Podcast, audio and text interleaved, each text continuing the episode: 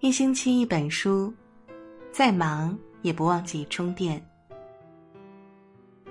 我是彤彤，今天为您分享的是：每天给自己一个开心的理由。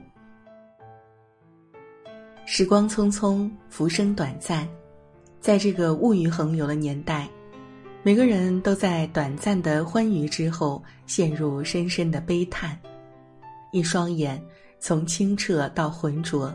不过须臾的光景，一颗心从期待到落寞，只需一霎的时间。然而，人生就是这般，在尝过酸甜苦辣，看遍世间繁华，忍受孤独寂寞之后，才能觉出风力先天浪打头，只需一笑不须愁的真谛与美好。高尔基曾言。快乐是一生中最伟大的事儿。人这一辈子顺畅也好，逼仄也罢，学会沉淀痛苦，宠辱不惊，生活才会变得温柔顺遂、安暖静好。因此，每天给自己一个开心的理由，向阳而生，心中有光，便是对流年的最好成全。一，日子再苦，熬过去就好了。有人说，生活就是一场苦难的修行，你我身在其中，多的是坎坷与曲折。尤其年岁渐长，每个人身上背负的东西越来越多，渐渐会发现，原来快乐已经离我们好远。于是常常有人抱怨世事无常，开心太难。这不禁让我想起小说《活着》里主人公福贵悲惨的一生。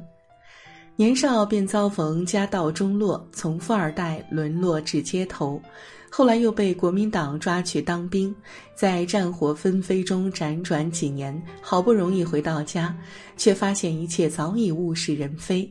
母亲病逝，女儿也因高烧得不到及时救治而变成聋哑人。随着家人一个个离开，无奈之下，他只能与一头老黄牛孤独相伴。但是对于福贵自己来说，再难的日子里，他也没有消沉，反而随便一件小事儿都能成为他开心很久的理由。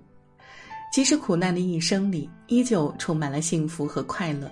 凯伦·萨尔马索恩女士就说过：“我们的生活有太多不确定的因素，你随时可能会被突如其来的变化扰乱心情。”与其随波逐流，不如有意识的做一些让你快乐的事儿，帮助自己调整心情。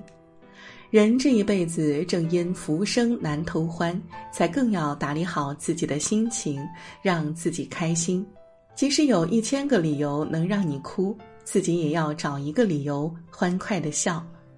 哪怕只是清晨的一顿早餐，哪怕只是路边的一片落叶。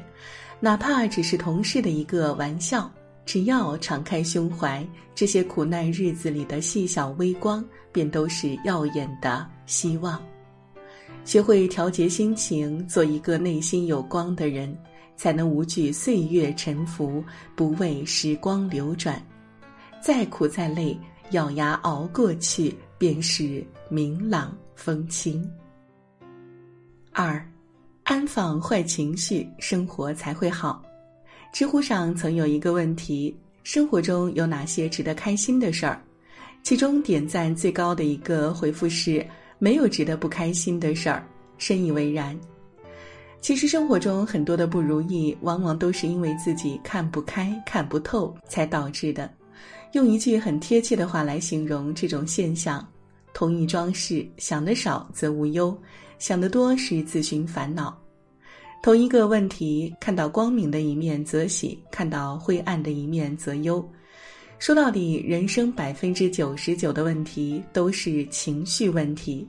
有些人和事儿你放不下，才会庸人自扰之；相反，当苦难降临时，学会给心灵松绑，烦恼自然烟消云散。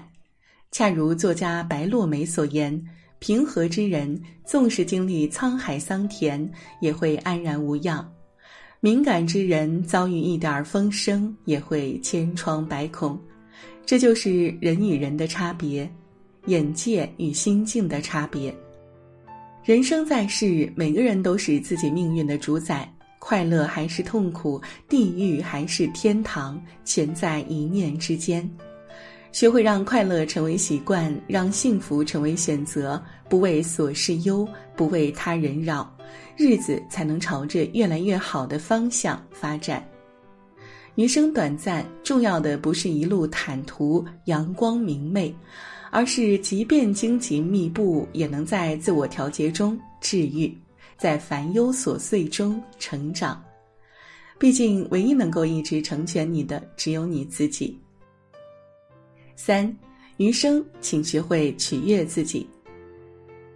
你若爱，生活哪里都可爱；你若恨，生活哪里都可恨。这是丰子恺在《豁然开朗》中说过的一句话。每每读之，都会感慨：究竟什么才是热爱生活？直到有一天，我在文章里看到有人说了这三点：第一，你可以没有太多钱，也可以过得很贫瘠。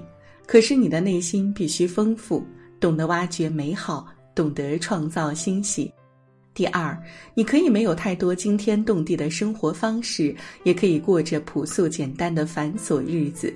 可是你必须懂得，在一地鸡毛的琐事外，为自己找到舒缓心情的极光片语。第三，你可以单身，你可以没人陪。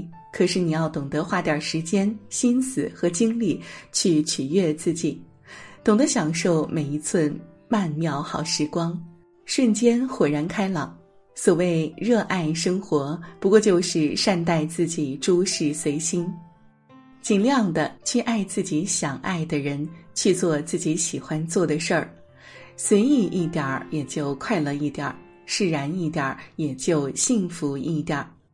有段话说的极好：人生在世只有一次，不必勉强选择自己不喜欢的路，随性而生或随性而死都没关系。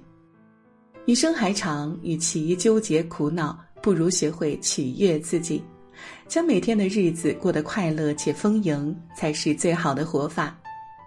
不讨好，不纠缠，不委屈，不将就，把生活过成自己喜欢的模样。便不负来这人间一趟。点个再看，愿你我始终都能做一个会哄自己的人，不念过往，不畏将来，在短暂无常的光阴里，将日子过成一寸又一寸的幸福模样。如果喜欢我们的分享，欢迎给我们留言。祝您晚安，做个好梦。